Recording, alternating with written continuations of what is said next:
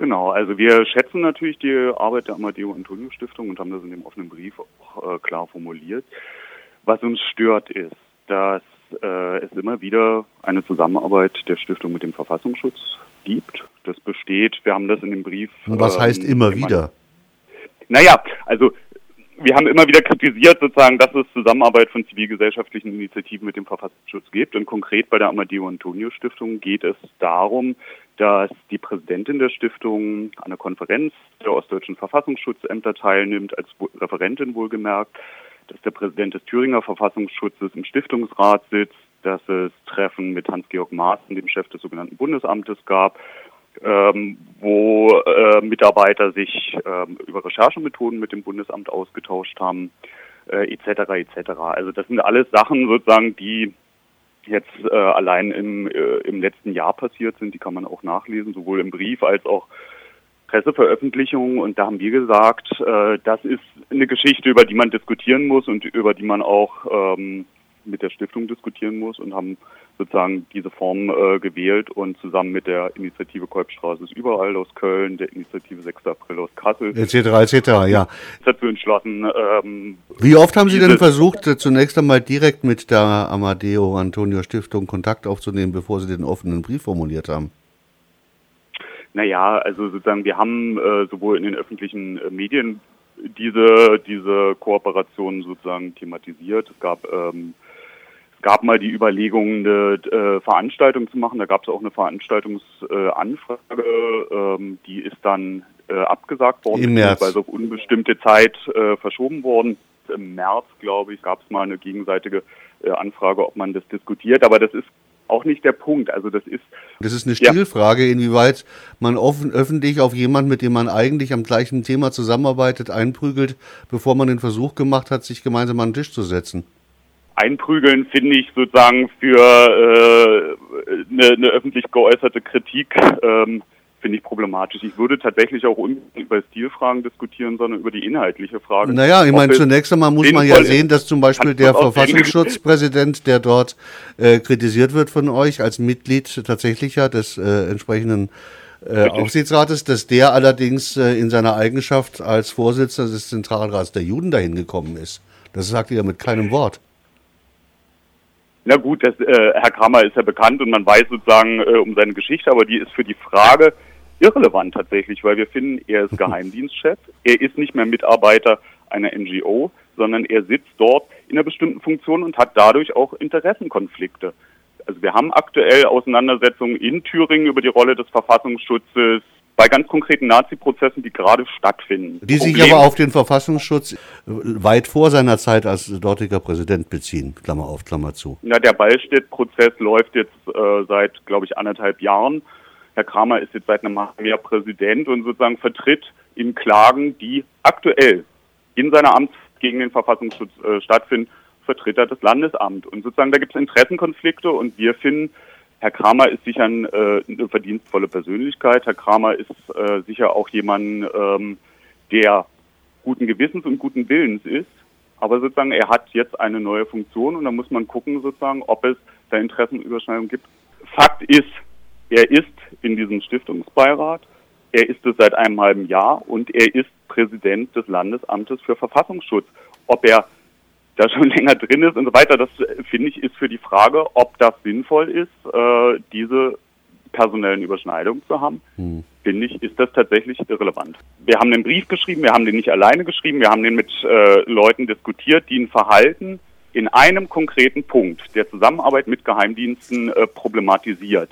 Und ehrlich gesagt verstehe ich nicht, wie man daraus machen kann, dass damit das Vertrauen in die Stiftung untergraben wird, sondern sozusagen wir haben diesen Punkt kritisiert und sozusagen die Stiftung, es ist an der Stiftung sozusagen sich in irgendeiner Weise dazu zu verhalten. Das haben sie äh, auch gemacht, diese Gelegenheit haben sie gehabt. Ähm, und ich weiß ehrlich gesagt nicht, warum man das äh, in dieser Form als einen unfairen Angriff, als einen äh, als unsolidarisch und so weiter äh, labelt. Ich würde gerne über den Inhalt von diesem Brief reden und ich würde gerne über die Frage diskutieren, ob es möglich ist, mit Verfassungsschutzämtern zusammenzuarbeiten als zivilgesellschaftliche Initiative, ob es möglich ist, ähm, dass es Personal, äh, Personenüberschneidungen in Gremien gibt und so weiter. Dass die, äh, es geht um die Rolle der Verfassungsschutzämter die ist nach wie vor die, dass sozusagen über V-Leute-Honorare Geld in die Nazi-Szene gelangt, dass die Verfassungsschutzämter Akten im großen Maße vernichtet haben und bis heute die Aufklärung des NSU-Komplexes, aber auch andere Sachen sozusagen verhindern.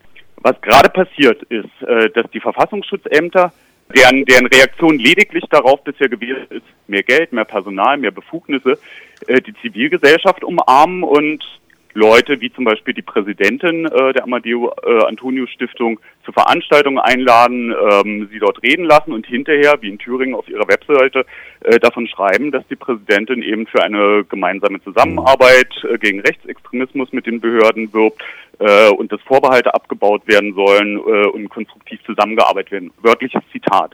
Und das finden wir fatal, weil nämlich damit genau die Reinwaschung äh, der Dienste erfolgt, die es aus unserer Sicht nach derzeitigem Stand auf gar keinen Fall geben sollte. Nach, Sie haben gerade gesagt, dass nachweislich auch aktuell, auch jetzt noch, der Verfassungsschutz den NSU bzw. Nazi-Gruppen mit Geld versorgt.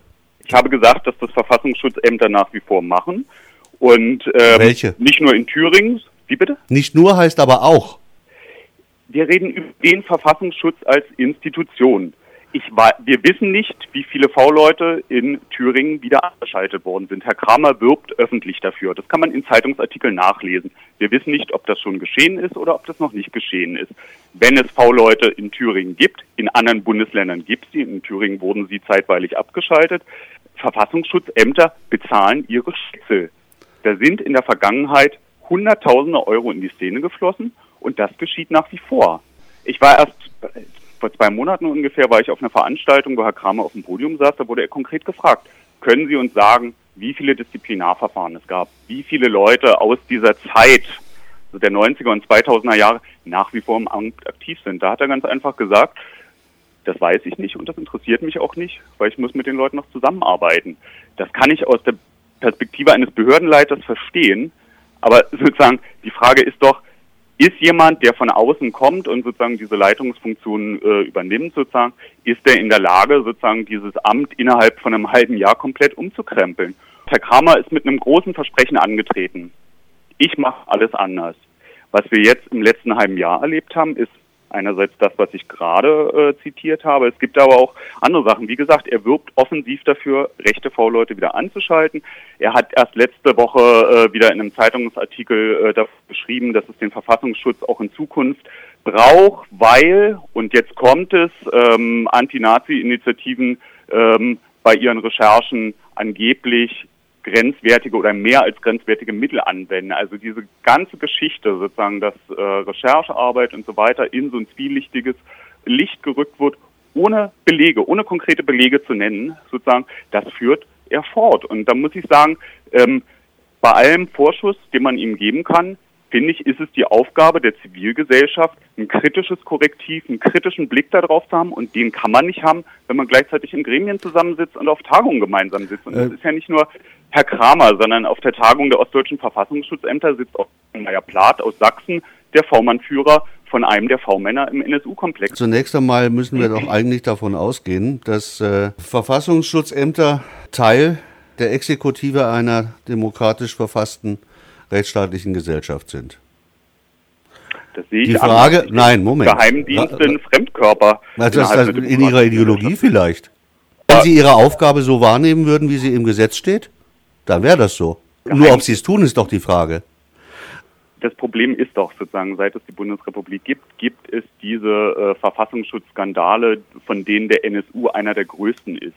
Aber das Problem liegt doch genau in der Logik von Geheimdiensten. Ich bezahle Leute aus der Szene mit Informationen, mit dem äh, Versprechen von Schutz vor Strafverfolgung, ähm, äh, indem ich ihnen bestimmte Informationen zukommen lasse. Und das müssen sie auch machen, weil das sind Nazis.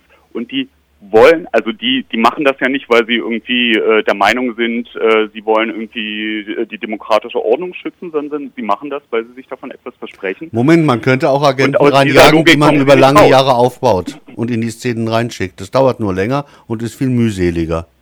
Die aber sehr wohl Distanz dazu haben. Wir reden ja über wir Verfassungsschutz als Institution und meine äh, Analyse müssen, ist die, dass die Verfassungsschutzwirklichkeit, die wir heute erleben und die wir auch im NSU-Prozess erleben, vor allem damit etwas zu tun hat, dass der gesamte Bereich von BND und Verfassungsschutz nach dem Krieg von Nazis aufgebaut wurde.